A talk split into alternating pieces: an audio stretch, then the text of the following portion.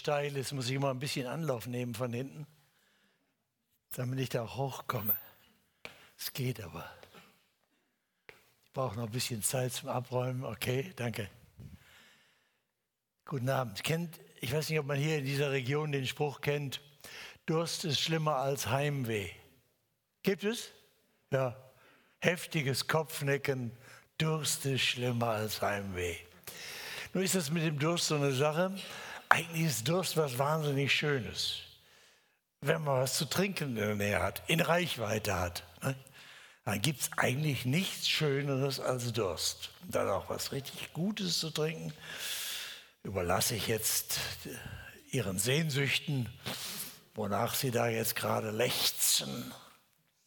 Schlimm ist natürlich, wenn man nichts zu trinken hat und Durst hat. Einmal habe ich in meinem Leben erlebt, wie das ist, wenn man fast verdurstet. Habe ich keinen Bedarf mehr, reicht einmal.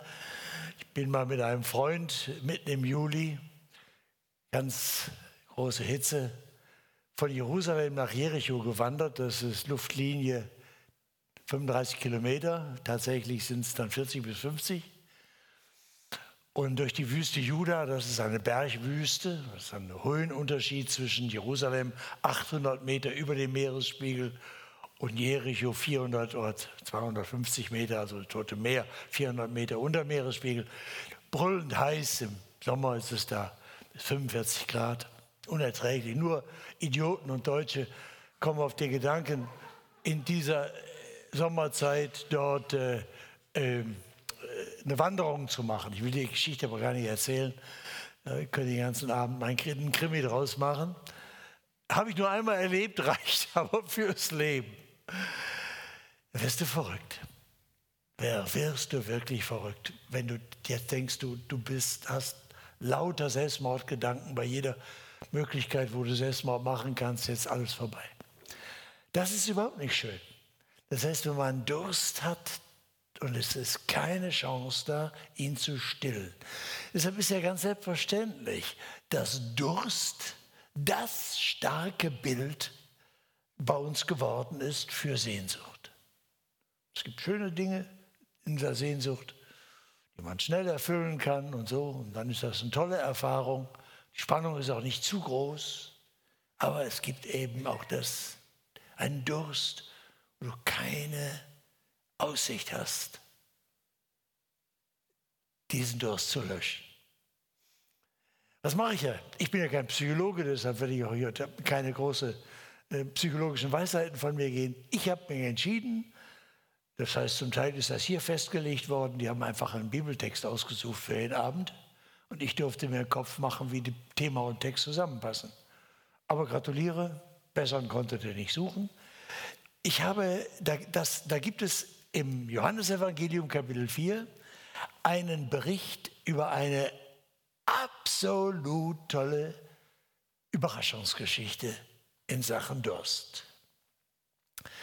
Ich erzähle die einfach und ich lese die und dann gehen wir da so durch. Das wird man merken. Das ist erstaunlich.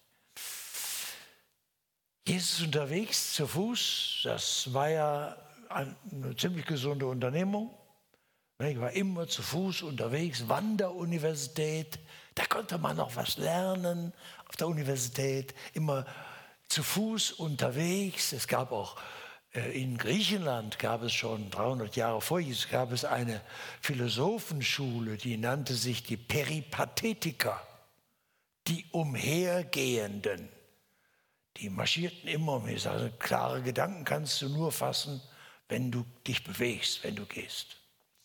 Jesus äh, hatte keinen Klassenraum, sondern seine Schüler, engsten Kreis waren zwölf, aber es waren manchmal auch hunderte ja ringsum. Und mit denen zog er durchs Land. Und äh, in dem, der Bericht fängt damit an, dass er eine ziemliche Strecke vom Süden von Jerusalem, aus der Gegend von Jerusalem nach Norden, nach Galiläa. Das ist Wanderung drei Tage. Also wenn man stramm marschiert. Und zwischen Juda, zwischen dem Gebiet um Jerusalem und im Norden Galiläa liegt ein Landstrich, der heißt Samarien. Nablus ist das heute auf der Westbank. Nablus liegt da.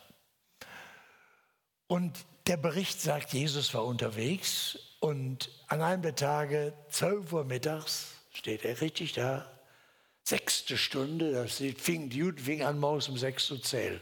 Sechste Stunde war 12 Uhr mittags. Das ist knallheiße Sonne. Da lesen wir, er musste durch Samaria reisen.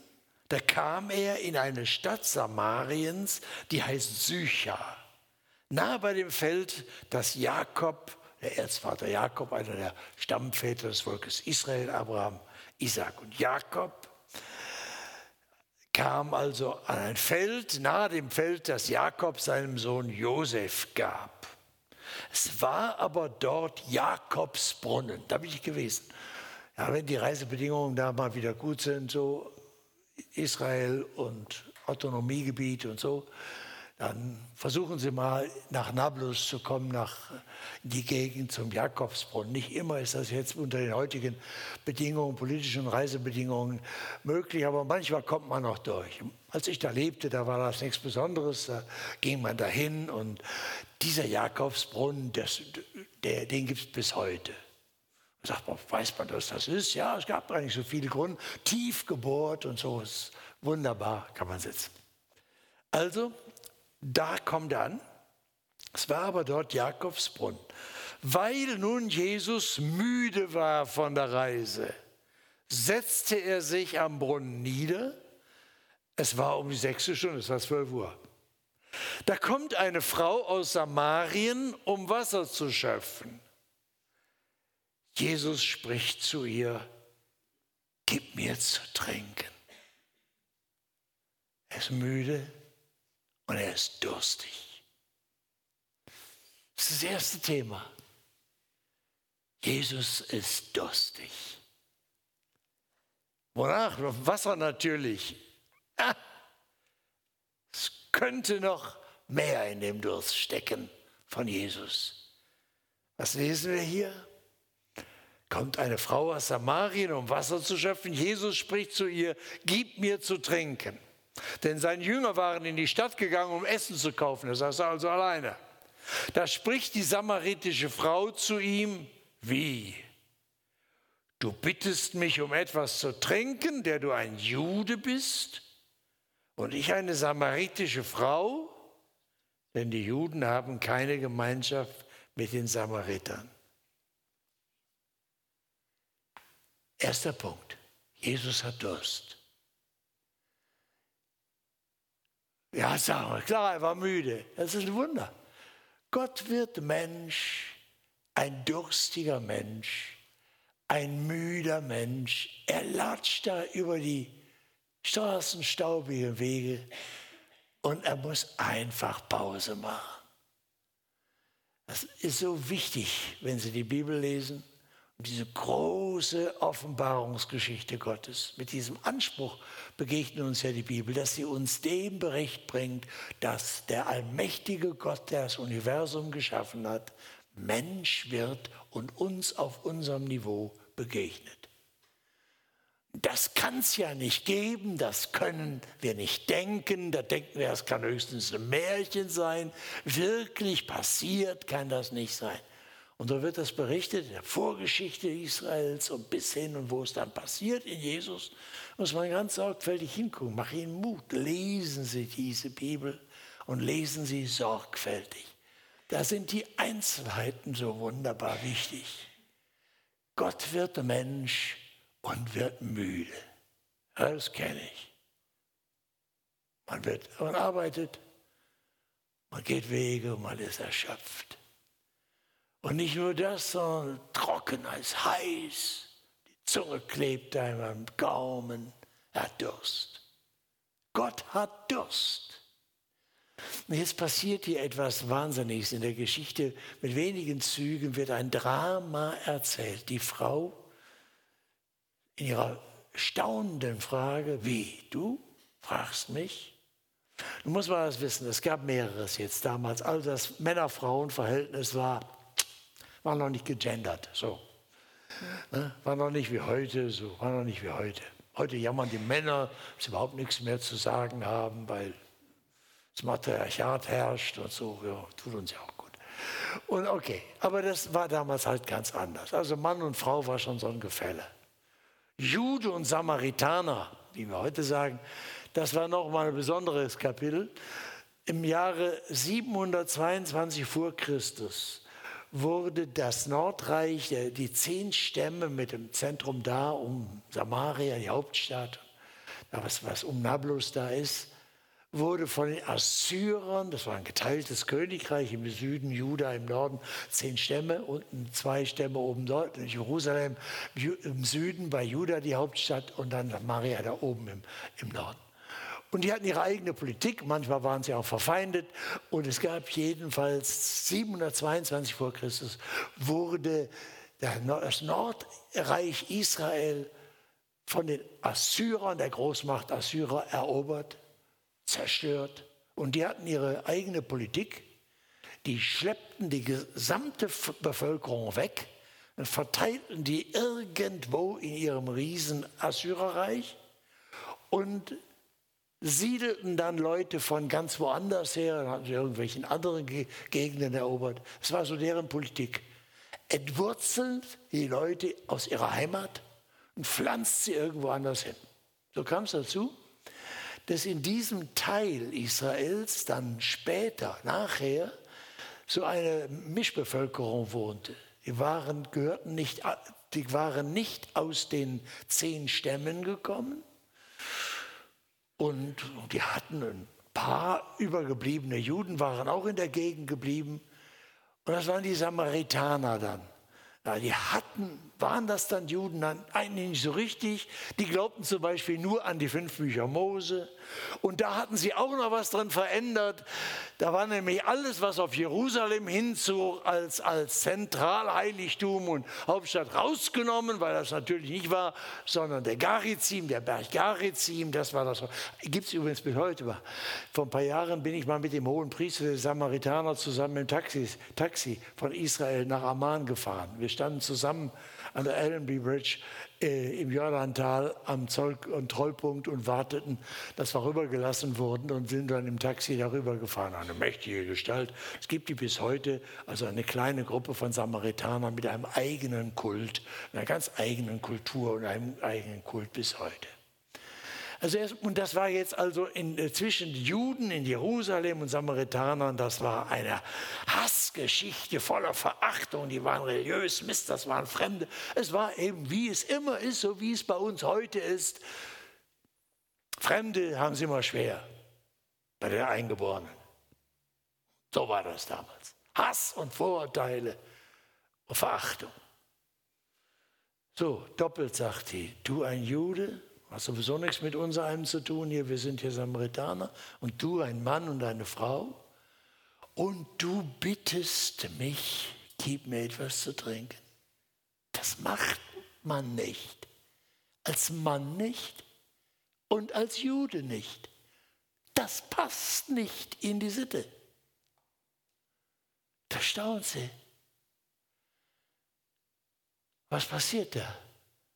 Die Geschichte fängt nicht so an, dass Jesus eine Frau trifft, die Probleme hat und die jetzt Jesus fragt, ah, ich ahne, du könntest mir helfen, könntest du mir bitte schön helfen?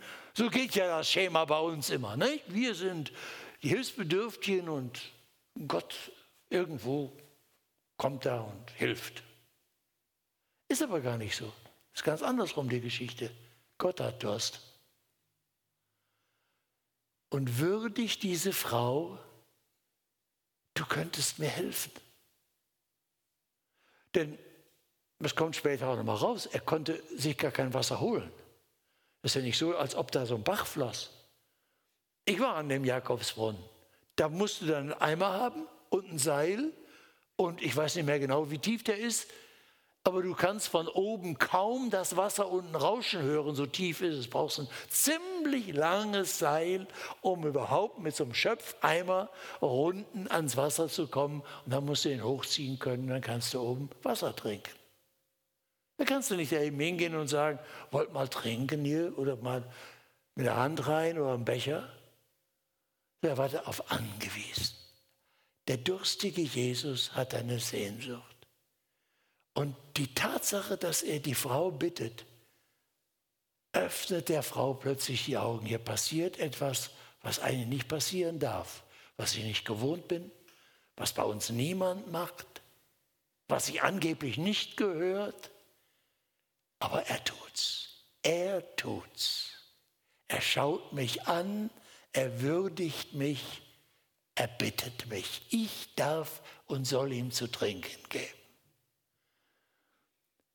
Warum sage ich, das ist der Durst Gottes? Der tiefe Durst Gottes ist, uns Menschen unsere Würde als Ebenbilder Gottes zurückzuschenken.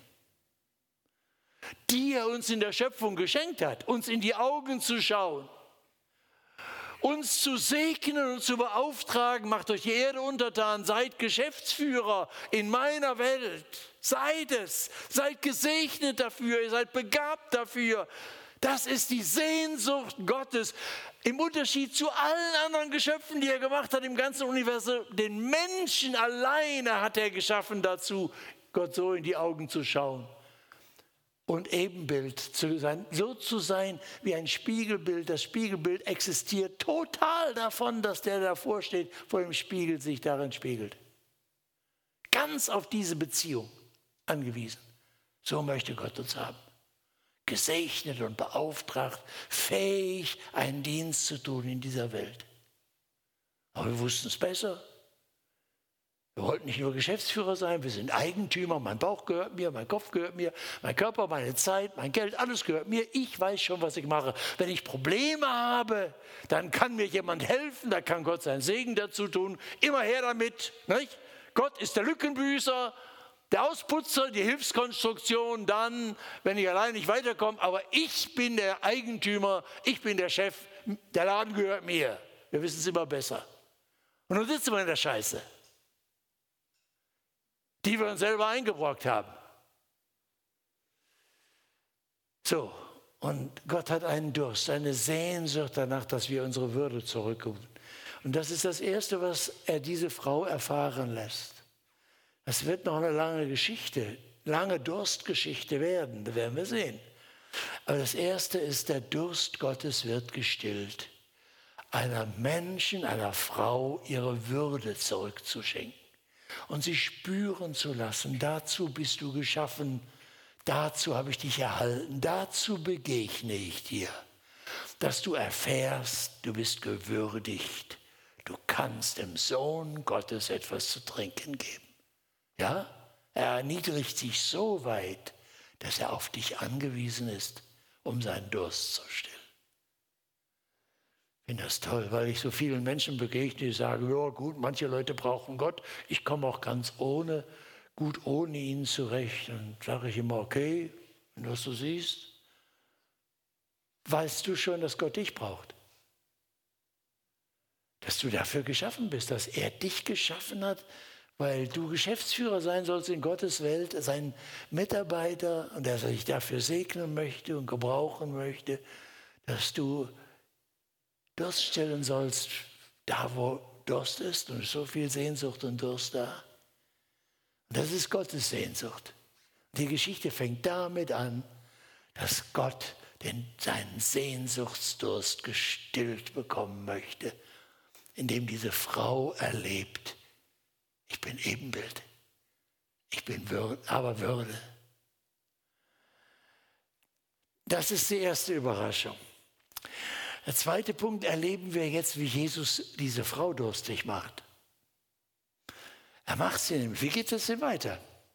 Also da spricht die Frau erstaunt. Jesus antwortete und sprach zu ihr, wenn du erkenntest die Gabe Gottes und wer der ist, der zu dir sagt, gib mir zu trinken, du betest ihn und er gebe dir lebendiges Wasser spricht zu ihm die Frau, Herr, hast du doch nichts, womit du schöpfen könntest, und der Brunnen ist tief. Woher hast du denn lebendiges Wasser? Also muss man die Sprache kennen. Im Orient, wenn man lebendiges Wasser meint, sagt man Quellwasser. Was ist das Gegenteil zu Quellwasser? Ist Zisternenwasser. Das ist auch kostbar. Ich lebte in Bejala in einer Secondary School, Boarding Section des Gymnasiums dort. Und wir hatten eine große Zisterne unter dem Haus, neun Meter tief in der Erde. Und da wurde zwischen Oktober, Ende Oktober und April, wenn es gelegentlich regnete, wurde das ganze Regenwasser von den Dächern gesammelt und abgeleitet in die Zisterne. Es gab natürlich Brunnen und im Winter, wenn es regnet, war es auch gut versorgt. Ab Mai regnet es kein Tropfen mehr bis in den Oktober hinein. Stocktrocken und knalleis. So, und je nachdem, wie das läuft, im September, Ende August, im September, da wird das mit dem Quellwasser, mit den Bächen knapp.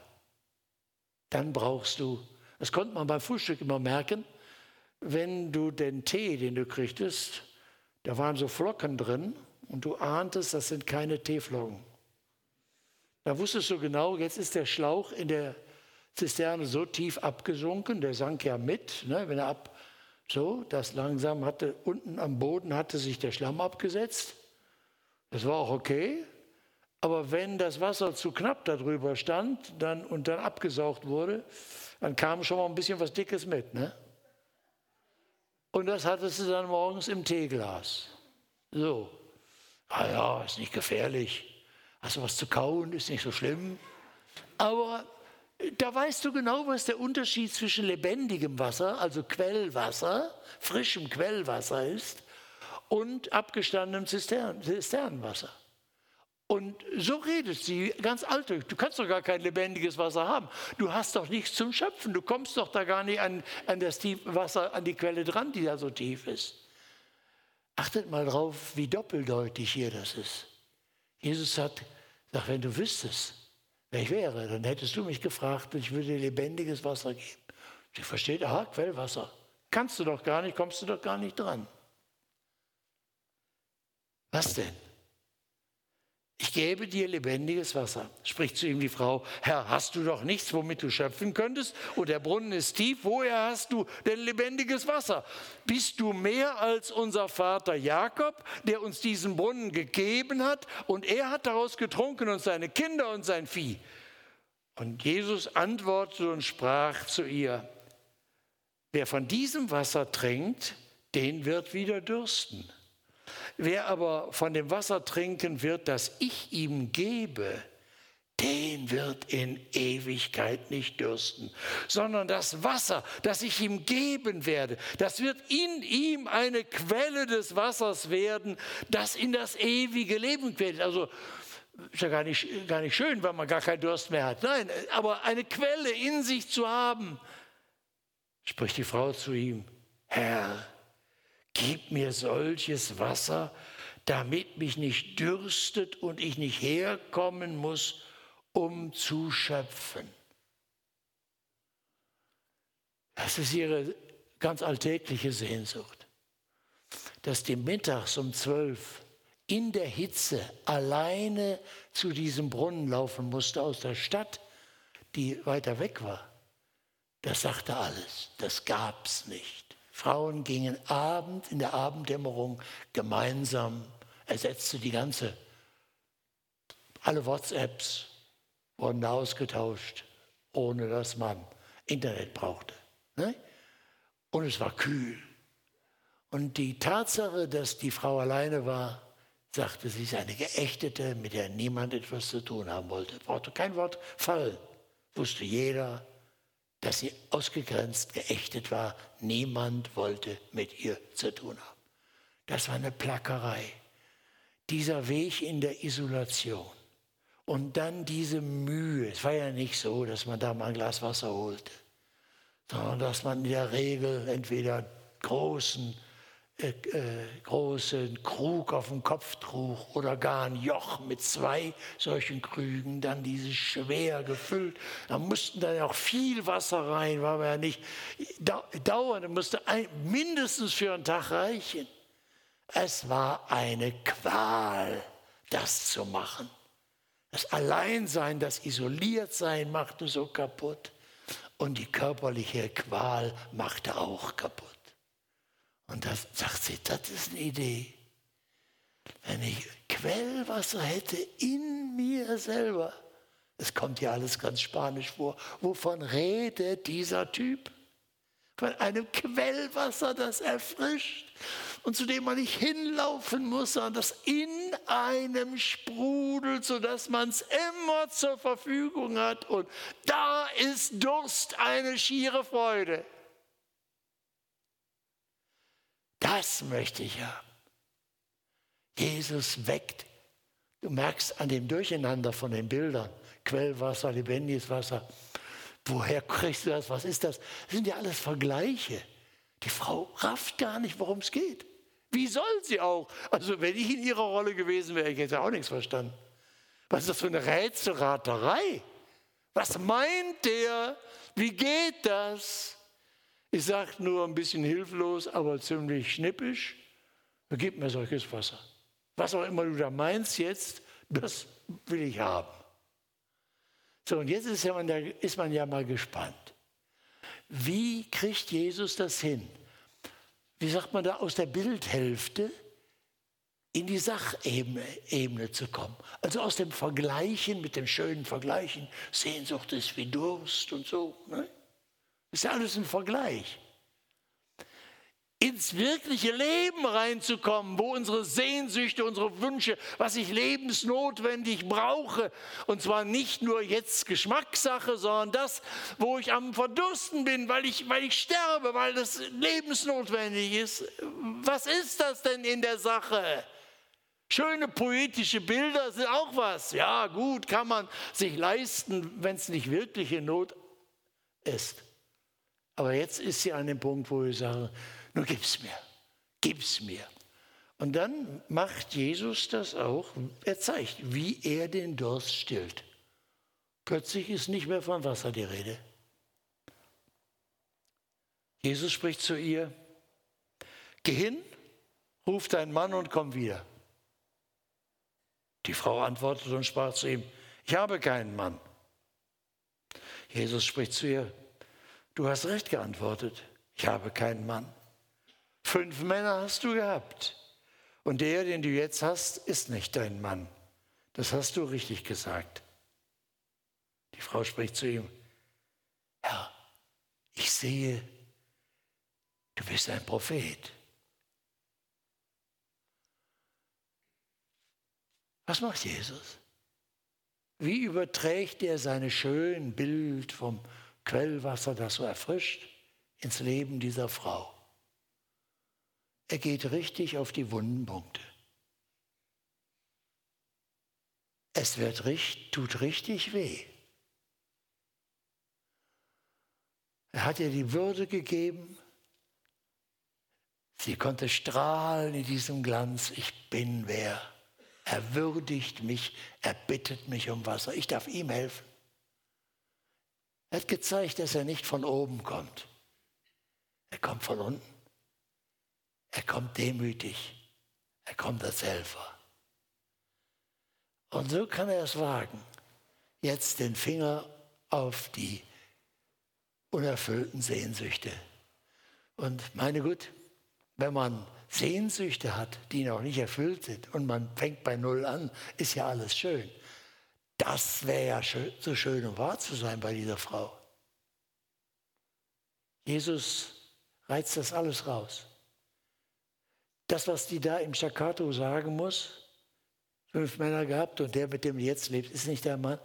Es waren Jahre von zerstörten, mit Füßen getretenen Lebenssehnsüchten. Das ist ja in vieler Hinsicht so. Ich meine, wir sind ja alle keine unbeschriebenen Blätter. Ich weiß ja nicht, wie es bei euch ist, bei ihr ist. Wir haben Sehnsüchte, wir haben Erfüllung gesucht, wir haben das Beste gewollt, andere haben uns das Beste versprochen. Es war der Betrug, es war Lüge, es ist der, war der Enttäuschung, überhaupt nichts ist draus geworden. Wir waren nachher ausgelauchter, durstiger als zuvor. Wir haben es wieder versucht, wir haben anders versucht. Es sind wieder gescheitert.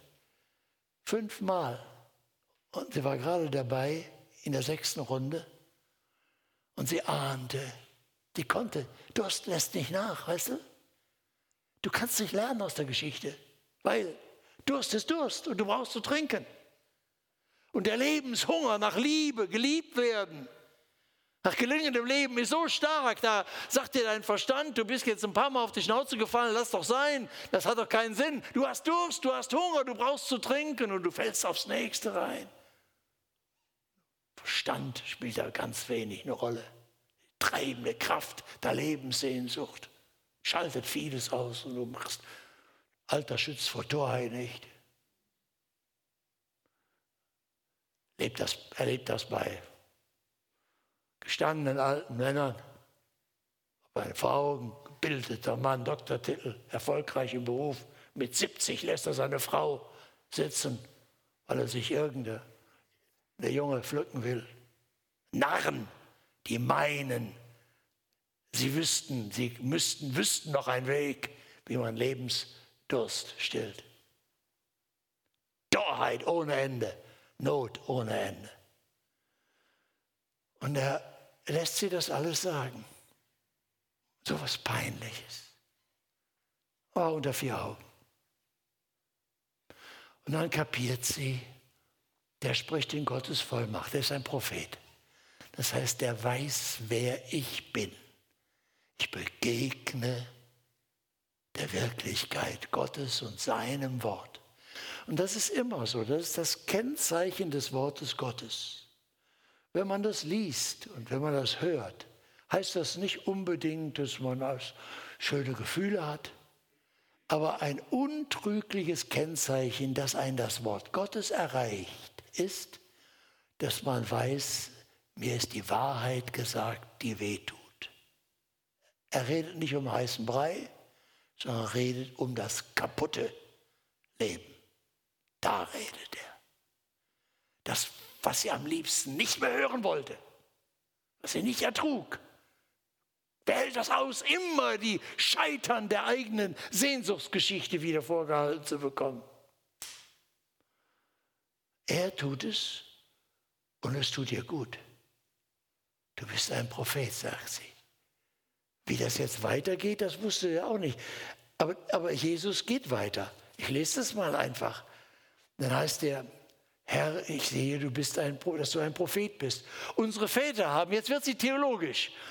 Prophet, jetzt muss man über Gott reden. Ja, über Gott, wie geht das mit Gott? Was hat das mit dem Leben zu tun? Auch nicht so einfach. Unsere Väter haben auf diesem Berge angebetet und ihr sagt, in Jerusalem sei die Stätte, wo man anbeten soll. Jesus spricht zu ihr, glaube mir, Frau, es kommt die Zeit, dass ihr weder auf diesem Berge noch in Jerusalem den Vater anbeten werdet. Ihr wisst nicht, was ihr anbetet. Wir wissen aber, sagt er, der Jude, sagt, wir wissen aber, was wir anbeten, denn das Heil kommt von den Juden. Das ist die Zusammenfassung der ganzen Gottesgeschichte von Erwählung Abraham und Israels her. Gott macht seine Rettungsgeschichte mit dem jüdischen Volk. Das, die Rettung kommt von den Juden, sagt er. Das Heil kommt von den Juden. Aber es kommt die Zeit und ist schon jetzt, sagt Jesus, in der die wahren Anbeter den Vater anbeten werden im Geist und in der Wahrheit. Denn auch der Vater will solche Anbeter haben. Gott ist Geist und die ihn anbeten, die müssen ihn in Geist und in der Wahrheit anbeten. Spricht die Frau zu ihm, ich weiß, dass der Messias kommt, der Christus heißt, also Christus, Messi, äh, Christus, Christus der Gesalbte, das ist die griechische Übersetzung von Messias, Meschiach, der Gesalbte, der König. Ich weiß, dass der Messias kommt. Wenn dieser kommt, wird er uns alles verkündigen. Ja, sagt er, irgendwann kriegen wir das schon klar, wenn so viel Ahnung hatte sie von der Bibel, da wird der Messias kommen, der dreht das Ding. Jesus spricht zu ihr, ich bin's, der mit dir redet. So stillt Jesus den Durst. Sie sucht und fragt. Sie versteht diese Doppeldeutigkeit mit Quellwasser und lebendigem Wasser nicht. Sie hat, hat das mit Gott was zu tun, aber mit Gott, das ist schwierig. Ja, der Messias, irgendwann, wir sind darauf angewiesen, dass er sich uns zeigt. Das ist versprochen worden. Aber wo, wo, wo? Heute streiten die Leute. Und Jesus sagt dieser Frau ins Gesicht, ich bin's. Ich bin's. Sie trifft den Messias Gottes. Wer mich sieht, sieht den Vater, hat Jesus gesagt. In diesem Augenblick hat die Frau die Quelle begriffen.